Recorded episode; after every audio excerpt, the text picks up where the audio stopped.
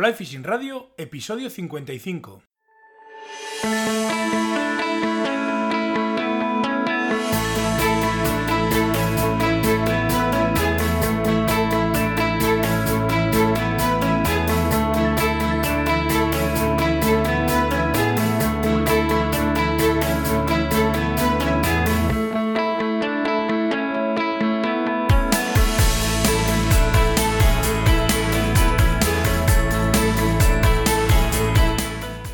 Bienvenidos a un nuevo episodio de Fly Fishing Radio, el primer podcast de pesca con mosca en español. Soy Miquel Coronado y durante la próxima media hora vamos a hablar de pesca con mosca. Otra semana más patrocina el podcast Click and Fish, la app con la que puedes organizar tus salidas de pesca. Puedes compartir con el resto de usuarios de la app tus fotos y capturas, subirlas desde tu móvil, etiquetarlas. También puedes darle a me gusta o comentar las imágenes que suban otros usuarios. Poco a poco va acercándose el final de la temporada de trucha, eh, donde todavía se puede pescar, que son unos cuantos sitios. Y van llegando, van llegando con rumores y, bueno, más que rumores, eh, mm, anuncios de convocatorias a eventos que se van organizando alrededor de la pesca con mosca por todos los lados. Me imagino que en breve se anunciará el encuentro de con mosca de este año, que este año ya creo que es el 16, si la memoria no me falla. Intentaremos estar, por cierto. Y también hace poco Aitor Coterón anunció en Facebook y en su web una jornada dedicada por entero al, al lance, al spay, vamos. Eh, os iré informando eh, puntualmente en cuanto tenga la confirmación de todos estos eventos relacionados con la pesca con mosca. Eh, también deciros que si vais a organizar alguno y queréis que lo comente en el podcast, pues hacedmelo saber y estaré encantado de comentarlo para que todo el mundo se entere.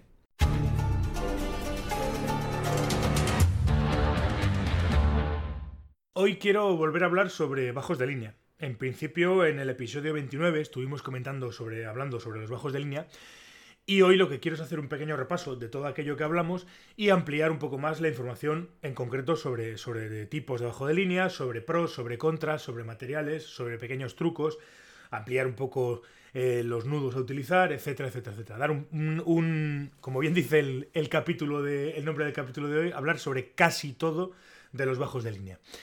Eh, en su día, en el episodio 29, como ya os he dicho, eh, hablábamos de los bajos de línea eh, y decíamos que la principal función era, eh, del bajo evidentemente, era la de transmitir la energía que viene de la línea a la mosca, de manera que haya suficiente como para que se estire y colguemos el señuelo con suficiente precisión. Y, también para que la mosca no caiga demasiado bruscamente. Esto es cierto a medias. Realmente la función del bajo de línea no es estirarse. realmente la función del bajo de línea no es transmitir la energía. Realmente la función del bajo de línea es disipar esa energía para que, eh, lógicamente, la, velocidad con la que viene la línea y la inercia con la que trae la línea eh, no, no, haga que, el, que, la mosca golpee bruscamente en el, en el, en el agua. Si vosotros hacéis la prueba de, lanzar una línea sin bajo, pues eh, lo más probable es que al final del, al final de cuando se, cuando se estire el bucle, perdón, oigamos el, el típico latigazo. Eso es porque viene con muchísima velocidad y al final hace restallar el, final de la línea. El bajo básicamente lo que la función que tiene es la de prolongar y disipar esa energía. Eh, en principio, eh, bueno, podemos entrar en hablar de bajos y podemos hablar de más largos, más cortos, pero en principio, como norma general también, deciros que cuanto más largo y fino sea nuestro bajo, pues, pues será más difícil eh, manejarlo. En principio, haremos que, disipe demasiado la energía y no llegue ni siquiera a, estirarse, por lo cual tendremos menos precisión y trabajaremos peor con ellos, será, será más complicado trabajar con ellos. Esto además es fundamentalmente importante en los tramos más finos de los bajos, o con los tramos más finos de los bajos. Eh, vamos a empezar hablando de los tipos de bajos, como lo hicimos en su día. ¿eh? En su día diferenciamos tres tipos de bajos, que eran los trenzados, los cónicos y los anudados. Básicamente vamos a seguir hablando de lo mismo. Trenzados y, torsionados podrían ser eh, equiparables. Eh, y entonces hablamos que las ventajas fundamentales de, este tipo de bajos es que son muy fáciles de usar. Eh, no tienen memoria, directamente la, ausencia de memoria es total. Y son bajos que tienen muy buena resistencia, tanto los torsionados como los, como los trenzados. Los inconvenientes fundamentales, pues hombre, en principio que son huecos, y al ser huecos tienden a absorber agua y por tanto a ser bastante indiscretos y a hundirse. Eh, necesitan cierto mantenimiento, lógicamente, por tanto hay que engrasarlos con flotabilizador antes de empezar la jornada de pesca, o incluso hay veces que durante la propia jornada de pesca, porque si no cogen agua y se hunden. y son caros, son en, principio son bastante caros y algunos ahora mismo, por ejemplo, son difíciles de encontrar o directamente ya no se pueden comprar. En cuanto a los bajos de trenzados, pues bueno, yo los he estado utilizando y de hecho los he seguido utilizando hasta, hasta que ya no he podido comprarlos. Ahora he hecho alguna prueba con, algún torsionado. Me gusta, funciona, pero, pero bueno, este año, por ejemplo, estoy haciendo pruebas con, varias, con varios tipos, con varias... Eh, aparte de los bajos trenzados o de los torsionados, estoy haciendo otra serie de pruebas y bueno, Todavía no he sacado una conclusión muy clara, pero, pero bueno, estoy, estoy cerca y ya os lo comentaré en, su momento. Eh, hablaremos también, en principio, de los bajos cónicos. Los bajos cónicos, lógicamente, eh, son eh, bajos de un fabricados de un determinado nylon. Lo bueno que tienen es que son bajos sin nudos que comienzan, las ventajas, vamos, perdón, son, son que son bajos sin nudos, que comienzan en un determinado diámetro y van disminuyendo progresivamente hasta la punta.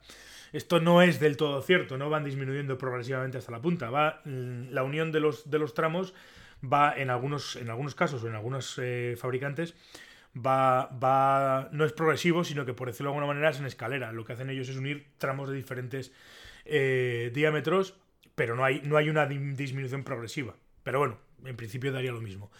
Eh, en el mercado hay una enorme variedad de, bajos eh, cónicos, dependiendo de su longitud, del diámetro del extremo grueso, del diámetro de la punta. Podemos hacer cualquier tipo de configuraciones, bajos específicos para pescar a ninfa, bajos específicos para pescar a seca, bajos con tramos de diferentes colores, etcétera, etcétera, etcétera. La variedad es amplísima, con lo cual eso es una gran ventaja. Son bajos muy sencillos de usar, no tiene ningún misterio, lo sacas del paquetito, lo pones, lo atas a la línea, le pones el tippet, en el caso que quieras ponerle tippet, porque podrías comprar bajos, como ya he dicho que hay una enorme variedad, podríamos tener bajos de, de, de diámetros muy finos para poder atar directamente a la mosca, y son bastante económicos. En cuanto a cuestión de precios, pues tienes un amplio rango de diferentes precios de, este tipo de bajos. Eh, los inconvenientes. A mí principalmente el fundamental, el inconveniente fundamental de, de, esto, de este tipo de bajos es que dependiendo de la marca, algunos son demasiado rígidos y presentan bastante memoria. Eh, básicamente lo que me he encontrado por ahí es que ha habido algunos que con el uso eh, se acaban convirtiendo prácticamente en un alambre y, son, son, incómodos. Hay que quitarlo, cambiarlo y demás. Pero bueno, ese sería fundamentalmente su, su principal inconveniente a mi, a mi humilde opinión. Habrá gente que prefiera otro tipo de cosas que no les gusten, pero bueno, yo creo que fundamentalmente el problema hay que buscar el bajo que no haga esto, pero, pero los tienes y algunos son muy rígidos y demasiado y, cogen demasiada memoria. Los anudados vienen a ser una variante casera, por decirlo de alguna manera, de, de los bajos cónicos. En realidad lo que hacemos es anudar tramos de diferentes diámetros eh, y unimos eh, nylons de diferentes diámetros. Esa sería la, la función básica o, la definición básica de bajos anudados. La ventaja fundamental, pues que los podemos hacer a gusto del consumidor. Eh, podemos añadir bajos de del diámetro, o sea, de los diámetros que nosotros queramos, de la longitud que nosotros queramos, del tamaño que nosotros queramos, de todo tipo de opciones que nosotros queramos. A, principio, a fin de cuentas, lo vamos a hacer nosotros a nuestro gusto. Inconvenientes, pues hombre, fundamentalmente los nudos. Eh, cuanto más nudos eh, haya en el bajo, más posibles nudos, puntos de ruptura, por tanto, menor resistencia. Eso es de cajón. Eh, aparte de todo, pues cuantos más nudos utilicemos, pues los, nudos ya sabéis que en determinados sitios, León es un sitio muy famoso con los, los chopos y los cocos de alisio, y no, los cocos de alisio no, perdón, el polen de los chopos y toda la mierda que va cogiendo. Eh, pues eh, hace que se, queden en los nudos, los ranúnculos, los berros, las plantitas que van, que flotan, pues ahí tienden a atarse y cuantos más nudos haya, más posibilidades de enganchones, de que coja mierda y demás. Son bajos que en principio son mucho más complejos de preparar que los cónicos o que los trenzados y por tanto pues, pues eh, hay que tener cierto, no voy a decir nivel, pero hay que probar y hay que hacer montones de pruebas desde luego existiendo, y en mi humilde opinión, existiendo bajos cónicos o bajos trenzados, en el caso de que los, de que los queréis usar, no le veo ningún sentido. Yo personalmente, ¿eh? habrá gente que diga que son maravillosos, yo personalmente no le veo ningún sentido a usar bajos, bajos eh, anudados. Básicamente porque son un quebradero de cabeza y básicamente porque lo que puedo hacer con un bajo anudado lo puedo hacer perfectamente con un bajo cónico. O sea, no hay ningún problema. Eh, pasamos a hablar un poco de cuestiones eh, por reglas generales en cuanto al tema de los bajos de línea. Eh, por regla general, yo, vamos, estoy plenamente convencido que podemos cubrir cualquier tipo de situación de pesca con un bajo de entre 4 y 5 metros. No vamos a necesitar bajos de 8 metros, no vamos a necesitar eh, bajos enormes de, tamaños larguísimos y demás, porque no hace falta. O sea, realmente no vamos a necesitar utilizar un bajo de 8 o de 9 metros, salvo cuestiones muy, muy, muy concretas y en situaciones muy, muy, muy especiales. Pero, pero vamos, que no, que no hay, que no hay, yo no veo necesidad en usar ese tipo de bajos. También vamos a tener en cuenta una cosa, cuanto más bajo sea el o sea, cuanto más corto sea el bajo, joder, cómo estoy hoy. cómo estoy hoy. Cuanto más corto sea el bajo, más fácil nos va a ser ejecutar determinados lances de presentación y bastante más precisión vamos a tener. Esto es de cajón. Al ser más corto el bajo, vamos a llegar con mayor energía o vamos a llegar con, con vamos a, la, línea va a ir más, más veloz y la precisión va a ser mucho mayor. Realmente cuando quiero precisión no busco ligereza, ni busco ni busco eh, sutileza. Si os fijáis en los, en los campeonatos de competición, de, en las competiciones de, de, de, lanzado y demás, las pruebas de precisión, nadie, en precisión nadie busca sutileza. O sea, tú lo que quieres es poner la mosca en el sitio y cuanto antes mejor. Con lo cual, pues evidentemente los bajos más cortos nos van a ayudar a esa precisión. En determinados eh, tipos de lances también, ganchos positivos, curvas, curvos positivos y demás, el utilizar bajos cortos nos va a permitir eh, mayor, mayor, eh, más fácil la ejecución de ese tipo de bajos, aunque hay otros, de ese tipo de lances, perdón. Hay otros, hay otros lances, sin embargo, que vamos a, vamos a necesitar bajos mucho más largos. Si queremos matar el bucle porque queremos hacer, eh, pues por ejemplo, curvos, o sea, ganchos negativos y ese tipo de cosas, pues, pues evidentemente cuanto más largo sea el bajo y, más difícil sea estirarlo, pues mejor, mejor para ese tipo de, ejecuciones. Pero vamos, por regla general, eh, la realidad es esa. en cualquiera de las composiciones de bajos de línea, Cuantos más tramos utilicemos, más nudos, más puntos de tensión y más frágil va a ser nuestro bajo. Eso ya digo que es impepinable. Si utilizamos bajos eh, cónicos, no necesitaríamos eh, utilizar en principio nudos. Sería lo, lo, bueno, lo más bueno sería no utilizar nudos. En el caso de que queramos atar el tippet, porque el bajo lo hemos acabado en un 18 o en un 16 y queremos añadir un tippet, con un simple nudo, con un solo nudo, sería más que suficiente. Por eso desaconsejo siempre utilizar bajos anudados, porque no le veo ningún sentido. Eh, eh, no le veo ningún sentido. No obstante, si vamos a usar un bajo anudado, con tres tramos, lo tengo comprobadísimo, es más que suficiente. No necesito un bajo anudado de 25 tramos porque, porque, porque no hace falta. O sea, no, no necesito en absoluto ese tipo de tramos. O sea, eso de que tengo que hacer de, o sea, tengo que poner un tramo del 30, uno del 25, uno del 20, del, 20, del 15, del 10, del 8, ese, tipo de, disminuciones que añaden tramos a un bajo no tiene ninguna razón de ser. También comprobado, ¿eh? no lo digo esto por, por, por decirlo. Yo he estado haciendo pruebas con, en su día con la tabla de bajos de Viñuales, que os la volveré a dejar, por cierto, para que el que la quiera ver pues le interesa y, y la vea, la dejaré en las notas del programa, la volveré a enlazar. Pero quiero decir que ese tipo de bajos eh, cuantos más nudos, o sea, cuanto, cuantos menos tramos, no hay ningún problema. No hay problema en, atar un 35 y un, y un, 20, y no hay problema en atar un 20 y un, y un 16, o, un, 30 y, un 35 y un 18. O sea, no, no, es problema. Con el nudo apropiado, que en este caso podría ser el nudo de cirujano, que es perfecto para atar hilos de diferentes diámetros, no vamos a tener tampoco excesivo problema con respecto al, a la disminución del diámetro de los bajos. Vamos a hablar un poco también eh, de marcas, de, bajos y de hilos. En principio me lo habíais pedido, eh, hablar un poco de, marcas de bajos, de marcas de hilos. Hay varias, he comentado varias, no las he probado todas. Yo hablo un poco de lo que, he ido probando, de lo que he ido probando con, el tiempo.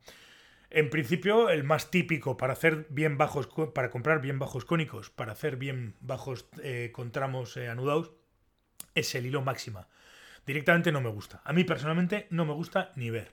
Eh, básicamente porque el, camaleón, el, color burdeos, el hilo ese color burdeos, es un hilo excesivamente rígido, sobre todo en, diámetros gordos, y tiene una memoria brutal. Y al final llega un momento que se queda prácticamente como un, como un alambre. Es, un hilo que no me gusta nada porque es demasiado rígido. En mi, en mi caso, ya digo, no, no me gustan los hilos excesivamente rígidos. Es muy, es muy Está muy extendido, es barato, es un hilo que, bueno, que tiene bastante historia, pero digo, a mí, a mí no me gusta. Eh, sería otro, otro, otra marca que hemos probado. Eh, los Froghair al final, los bajos cónicos me gustan, son bajos interesantes, están muy bien construidos, están muy bien planteados, funcionan muy bien. Tiene una ventaja muy, muy importante, que es que tanto en la, eh, sobre todo en, la, en, el, en el culo, en el boot, en la parte gorda, en la parte gruesa del, tramo, del bajo, perdón, pues viene con una lazada, cosa que mira, te ahorras el hacerla, eso, está bien. Eh, y los bajos funcionan muy bien, ya digo. Lo que no me termina de gustar es el, los hilos. el hilo como tal, los tippets, los, diámetros finos y los tippets, es un hilo que me ha dado problemas con determinados nudos. Eh, y lo dejé de usar precisamente por eso, porque, porque había nudos que yo habitualmente usaba mucho que, no, que no funcionan bien, que, la resistencia es muy baja y que, fallan, fallan con, esos hilos. Entonces, bueno, eh, es, un buen hilo en, por regla general, pero bueno, eh, teniendo en cuenta esas salvedades. Eh, los hilos de. bueno, la marca Camufil tiene. los hilos son, buenos, pelín caro, pero son buenos. Me gusta mucho la elasticidad y la resistencia que tiene y que, bueno, además son bajos dos colores, que, o, tramos, hilos de dos colores, que, bueno, que camuflan un poco, de ahí el nombre. pero bueno, es un, es un hilo interesante. Luego están los bajos tipo Camu. Eh, hay varias marcas, los de Hens, los de Soldarini y demás, que bueno, en principio son hilos con el concepto del hilo Camufil, de, de, dos colores y hilos de, de, camuflaje, por decirlo de alguna manera, que bueno, tienen, tienen muy buena resistencia, eh, tienen elasticidad y, una ausencia total de memoria. Eso, eso es lo que más me gusta. Stroft, que es otro hilo también muy famoso a la hora de, usarlo con, los bajos, como el máxima, pues básicamente tiene dos problemas, en mi humilde opinión, gordos. Eh, miente bastante en cuanto al diámetro de los hilos. Bueno, en realidad mentir, mentir, mienten prácticamente todos los hilos. Pero bueno, lo, de, lo del Stroft es, es, es particularmente evidente. Tú coges un 12 y estás usando un 14, coges un 16 y estás usando un 18. Sabiéndolo, pues mira, oye, eso es lo que puedes lo que puedes... Eh, eso que ganas, pero, pero bueno, claro, si tú compras un 16 porque quieres un 16. ¿eh? Y, este hilo pues miente bastante en cuanto al tema de los diámetros. Y los hilos, eh, los hilos más gruesos, el 30, 25 y demás, también son hilos excesivamente rígidos, a mi, a mi, en mi punto de vista. Hilos excesivamente rígidos. Luego está el hilo que utilizo al final, después de hacer miles y miles de pruebas, el hilo que utilizo para mis, para mis tippets, que es el Powerflex, el Río Powerflex, que es un hilo fantástico para los tippets, eh, tiene la, desventaja, entre comillas, de que con los hilos eh, con moscas de Hackel, pues tiende a, rizar, tiende mucho a, rizar el hilo, pero bueno, eh, yo no uso hilos, o sea, perdón, hilos. No uso moscas de Hackel, con lo cual no tengo, no tengo ese problema. No, no riza mis moscas porque uso fundamentalmente CDC eh, y ese tipo, con ese tipo de moscas funciona de maravilla. Tiene una resistencia fantástica, tiene una rigidez o ausencia de rigidez fantástica y es un hilo que como tippet en los, en los bajos, en, los tippets eh, diámetros cortos, 10, 10, 12, 11 y pico que hay también uno, un 5X, o sea, los, los hilos más bajos, 7X, 8X o 6X o algo así, los X no los termino de controlar, pero bueno, básicamente sabéis de lo que estamos hablando. 12, 11 y pico. Eh, son hilos que, funcionan muy bien. Eh, con respecto a los bajos cónicos, eh, comentando un poco, hablando del tema de, bajos antes de pasar a hablar de otras cosas, sí que me gustaría decir que mm, es muy habitual que la gente los, los, compre, compres un bajo de 12 pies y lo cortes, empieces a hacer cortes y, cosas de estas. Pasa un poco como en su día pasaba con las líneas eh, Triangle Tapper de, Wolf. Si tú te compras un bajo que tiene una, longitud determinada, no tiene ningún sentido cortarlo. Es decir, no tiene mucho sentido, o por lo menos para mí, no tiene mucho sentido comprarse un bajo de 12 pies y andar cortándole trozos para dejarlo en 9 pies. Si quieres un bajo de 9 pies, te compras un bajo de 9 pies. Si quieres un bajo de 12 pies, te compras un bajo de 12 pies. es así de sencillo. No es necesario andar cortando de aquí, cortando de allá para, para, para adaptarlo a tu, a tu lío. Si, si realmente al final quieres adaptarte a un bajo, pues ponte a hacerte los anudados, que siempre será más, estará más a tu gusto que el, que el, que el andar cortando bajos. es una opinión, ¿eh? Aquí cada uno ya sabéis que funciona de su manera, pero vamos, en fin a fin de cuentas, si yo lo que repito, si compro un bajo de una determinada longitud y con un diámetro, pues hombre, es pausarlo. Si, si precisamente por eso tengo una, una gama tan amplia de modelos en el mercado para poder elegirlos, ¿no? Esa sería mi, mi reflexión en cuanto, en cuanto al tema de comprar bajos para cortarlos. Vamos a hablar también, quiero hablar también de otra, otra cosa, otro tip, otra que habitualmente hacemos, eh, o que han hecho, o que hemos hecho, yo lo he probado, lo he hecho hace, hace tiempo ya no, que no lo hago, pero en su día lo probamos y estuvimos haciendo montones y montones de pruebas con respecto a este tema, que era lo de cocer los, los hilos. Nos, nos, alucinaba. Yo me acuerdo que las primeras pruebas que hice era una pasada porque decías, hostia, esto es una maravilla. Coges un hilo del 40 de máxima o de cualquiera de estos lo cueces y de repente se convierte prácticamente en una goma, esto es una maravilla, porque entonces tal y que cual, y hicimos montones y montones de pruebas cociendo, cociendo bajos, que al final cocer bajos, porque os lo comento por si no habéis oído hablar del tema, no es más que coger una cazuela con agua, ponerla al fuego, echarle un poquito de sal para, que además esa cocción sea... Eh, más fuerte, cueza más grados, tenga más grados el agua a la hora de, de entrar en ebullición meter el bajo o el tramo de hilo en espiras largas durante más o menos 5 minutos. Sé que hay quien usa granos de café para incluso darle cierto color al, bajo, pero bueno, eh, es una opción. Eh, está ahí. Como ventajas ya os he dicho, elimina la memoria de los hilos, eso vamos, queda evidente, queda como un espagueti, para que nos entendamos, y da mayor flexibilidad y elasticidad al hilo. Pero claro, eso tiene, tiene un inconveniente eh, aumenta el diámetro de los hilos, eso hay que tenerlo muy claro, los aumenta, los hace más gordos, más gruesos, eh, disminuye la resistencia del, hilo, ya no de los nudos que puede hacer luego más adelante con esos hilos, sino de la, resistencia del propio hilo, y además eh, hay una disminución, y además bastante notable, de la longitud de los tramos. Si yo meto un bajo de 12 pies, pues se me queda bastante más corto. Si meto tramos de... quiero cocer tramos, pues los tengo que meter lo suficientemente largos para que luego pueda manejarme con ellos porque lo que hace es reducir mucho el, la longitud. Ya digo, eh, he hecho montones de pruebas y al final acabamos desechando el tema pues porque al final pues lo de cocer bajos pues estaba bien, pero, pero bueno, sin más, había que andar haciendo un montón de pruebas, cazuelas para arriba, para abajo y le decías a la gente que cocías bajo y la gente te miraba como, como raro. No, tiene sentido, vuelvo a lo de antes. Hoy en día tenemos tal cantidad de bajos de línea en el mercado y de opciones que no tiene mucho sentido cocer los bajos. Vamos a hablar también de la unión entre el bajo y la línea. Eh, lógicamente yo cuando compro bajos de línea tengo que unirlos a mi, a mi línea.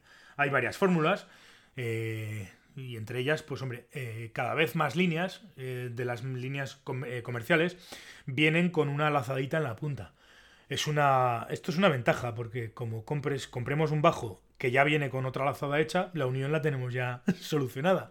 Hacemos un loop to loop y a funcionar. Esto al final es, lo, es lo más cómodo. Yo tengo un bajo de línea que voy a utilizar, voy pescando un tramo, tengo preparado, por ejemplo, en mi carterita otro bajo, llego a una zona en la que necesito utilizar por lo que sea un bajo más corto o un bajo más largo, quito la unión, simplemente deshago la unión, guardo el bajo para poder utilizarlo más adelante, monto el otro bajo y me pongo a pescar. Es así de sencillo. Es la, es la unión más lógica, más sencilla, más cómoda y, mejor para, para usar en cuanto a la cuestión de unión de bajos, línea y, bajos y línea, vamos. Otra buena opción para hacer esa unión es eh, usando, bueno, hay varias formas de hacerlo. Una sería usando la herramienta de Tiemco, el Shimazaki LED Splicer, que no deja de ser una pinza en la que yo meto la línea y sujeto esa línea y con una aguja, eh, digamos que eh, perforo un trocito, un centímetro, dos centímetros de línea eh, en la que la aguja tiene un agujerito en la, en la, punta, paso el hilo, saco la aguja y entonces lo que hago es estirar, el, estirar la línea, o sea, el, bajo de línea, y paso el bajo de línea, digamos que sale desde el centro de la, de la línea. Esto eh, supongo que alguno lo habréis oído hablar y si no, pues eh, la función es muy fácil. Yo lo que hago, como he dicho, hago un, sujeto la, la línea, hago un, agujero con una aguja, podría ser con el Shimazaki o podría ser con cualquier otra cosa. Una simple aguja, conozco quien las hace para, con agujas de diabéticos y, agujas para pincharse de insulina y demás. Eh, y, conozco ese, caso de que hay gente que lo hace con, el torno y también. Entonces sujetas la línea con el torno, metes la aguja procurando que vaya por el centro, que traspase, ya digo, un centímetro, dos como mucho. Ya un dos centímetros es, bastante. Con un centímetro sería suficiente. Eh, y pasas por la aguja, por el agujerito, la, aguja tiene que tener un agujerito, le pasas por ese, por ese agujerito la, la el bajo, la parte fina o, lo que sea del bajo, sacas la aguja y sale el, el, hilo, sale, digamos, del, centro de la línea. Al final, el trozo gordo que nos va a quedar, que queda de sobrante, por decirlo de alguna manera, lo que se suele hacer es con un mechero hacer una pequeña bolita, raspamos eh, lo que está justo debajo de la bolita con un con una lima, con una pequeña lima, con un con la parte de plásticos de ganchos plásticos de un de un velcro lo que sea, la raspamos bien raspada para que quede un poco rugoso, a eso le doy una gotita de cianoquilato, estiro hasta que termina de entrar la, línea, el bajo en la línea, la bola va a hacer, digamos, de tope, y entonces con eso estirado mantengo hasta que se, hasta que se pega, se queda ya una unión pegada que queda, vamos, queda súper discreta y queda muy bien. Tiene una pega ese, ese, esa forma de hacerlo. Eh, si yo quiero cambiar el bajo, tengo que cortar todo el, producto. No puedo andar cambiando bajos y demás porque, porque no puedo, porque tengo que cortar, volver a pasar otro bajo, la aguja, no sé qué, no sé cuántos. Yo soy partidario, sigo siendo partidario del loop to loop. Existe una tercera posibilidad que sería hacer el típico nudo de clavo, el nail knot. Hay herramientas incluso que te permiten hacer ese nudo de clavo y si no lo podrías hacer a mano tiene su complicación y hacerlo a mano con un diámetro relativamente gordo no es excesivamente fácil, pero bueno, se podría hacer. Incluso yo he llegado a probar pasar el hilo con el, con el método de la pinza del Shimazaki de, de Tienko y en vez de hacer la bolita y pasarle el cianocrilato, lo que hago es con el sobrante hago un nudo de clavo, entonces queda el nudo de clavo sobre, sobre, el, sobre la línea y, la, y el, el hilo sale desde el centro. Es otra opción bastante interesante. Bueno, esa es, vuelvo a repetir, sigo, sigo, yo personalmente sigo quedándome con el loop to loop. Para mí es lo más sencillo. Lo más sencillo y lo más cómodo.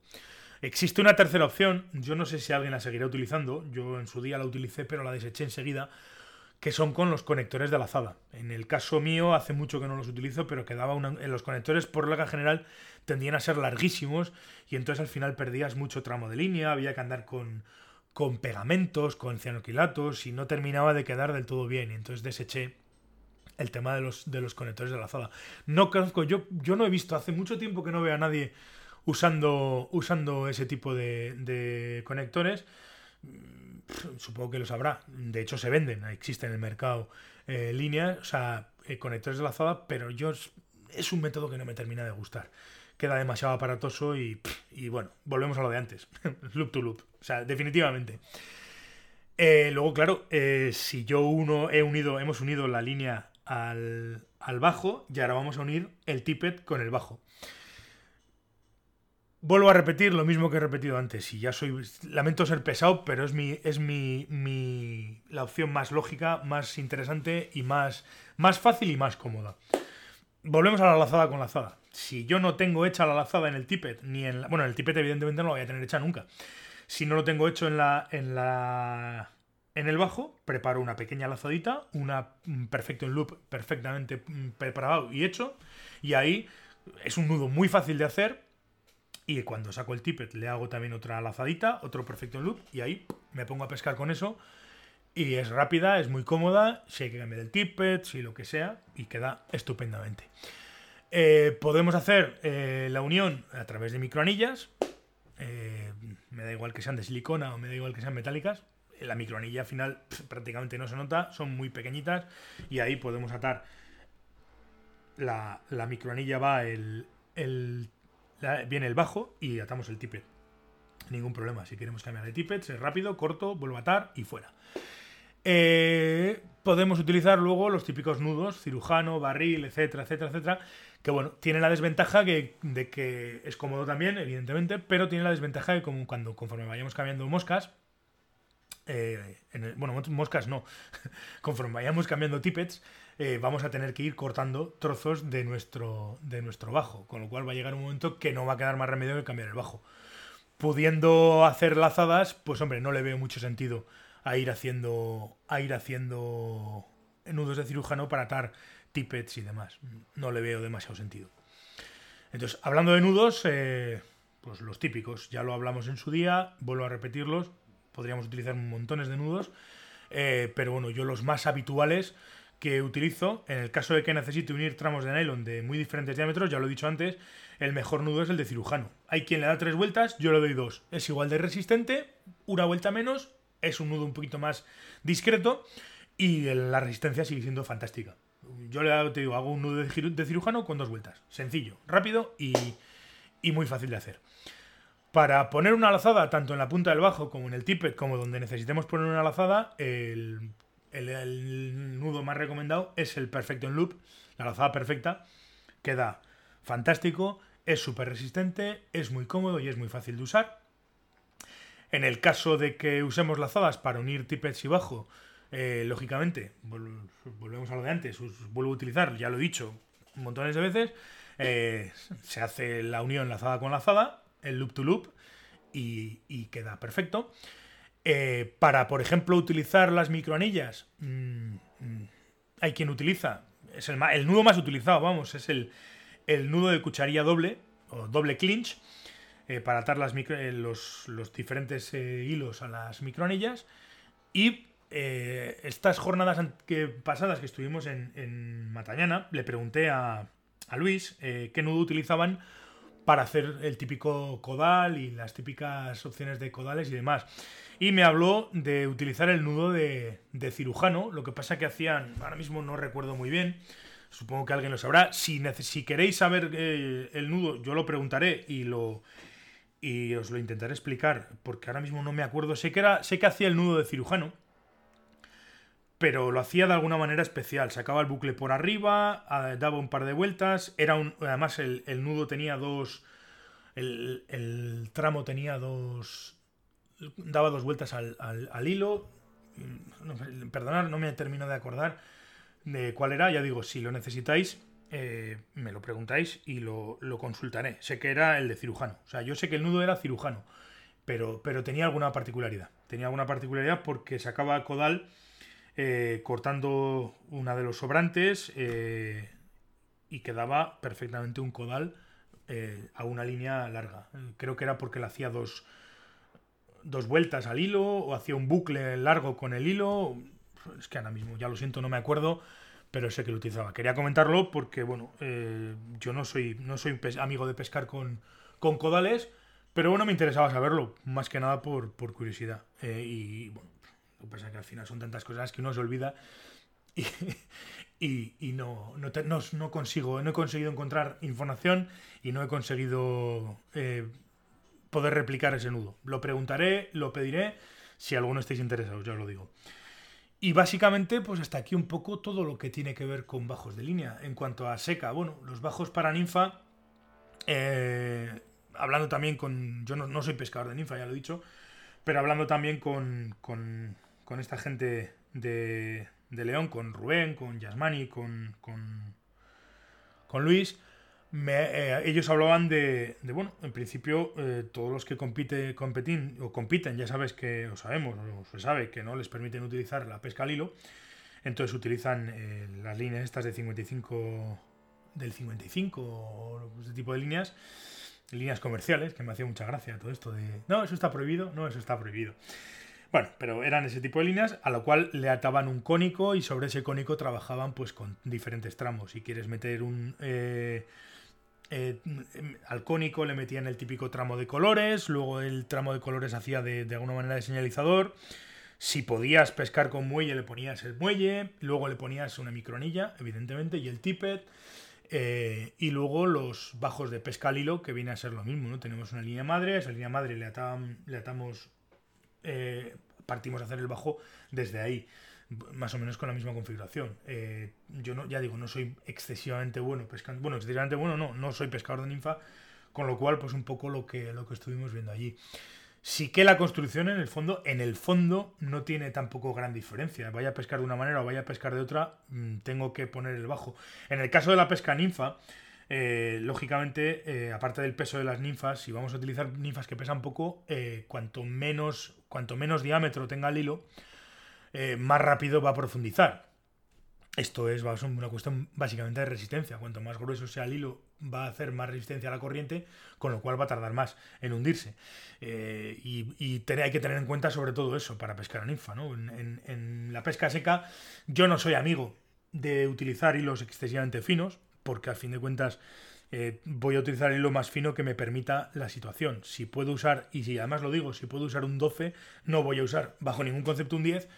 Y si puedo usar un 14, no voy a, no voy a usar bajo ningún concepto un 12. O sea que así como en la pesca seca, cuanto más grueso sea el hilo, vamos a cortar más la, la pelea, va a sufrir menos el pez y vamos a trabajarlo con más, con más seguridad. En la pesca con ninfa, lógicamente tenemos una variable que hay que controlar, que es el hundimiento. Entonces ahí, ahí sí que ya, cuanto más fino sea el bajo, más, más rápido va a profundizar la, mosca y de lo que se trata es que más tiempo va a estar pescando. O sea, no tiene mayor misterio. Así que bueno, en principio hasta aquí todo lo que entiendo que puede ser el tema de los bajos de línea. Espero que os sirva y bueno, si tenéis alguna duda, alguna consulta o alguna, alguna cosa que bien os ha hablado o queréis que os aclare, pues oye, aquí estoy para lo que necesitéis. Si, lo, si os lo puedo contestar directamente y lo sé, lo, haré. Y si no, pues eh, consultaré y a quien, me pueda, me pueda dar la solución y os la haré llegar igualmente. Os recuerdo a todos que podéis dejarme vuestras dudas y consultas para la nueva sección consultorio que estoy preparando a través de un mensaje de voz por WhatsApp al 699-437-547, si queréis salir en el programa, desde luego. Eh, tendréis que dejarme vuestro nombre, apellido y la consulta. O si preferís no salir, queréis eh, mandar la consulta igualmente, podéis rellenar el formulario de contacto que tenéis en flyfishingradio.com barra contacto. Muchas gracias a todos por estar al otro lado una semana más. Si tenéis un momento y os ha gustado el programa, me vendrán muy bien vuestras valoraciones de 5 estrellas en iTunes y vuestros me gusta y comentarios en iVoox y en YouTube. Podéis también dejar vuestros comentarios sobre el episodio en la página del episodio, en las notas del programa, vamos, abajo en la web. Si sois usuarios de Android, ya tenéis disponible también el podcast en Google Podcast. Y si queréis que tratemos algún tema en concreto, podéis proponer a la sección proponer temas de la web. Nos volvemos a escuchar el próximo martes aquí en Fly Radio. Hasta entonces, portaos bien y sed buenos.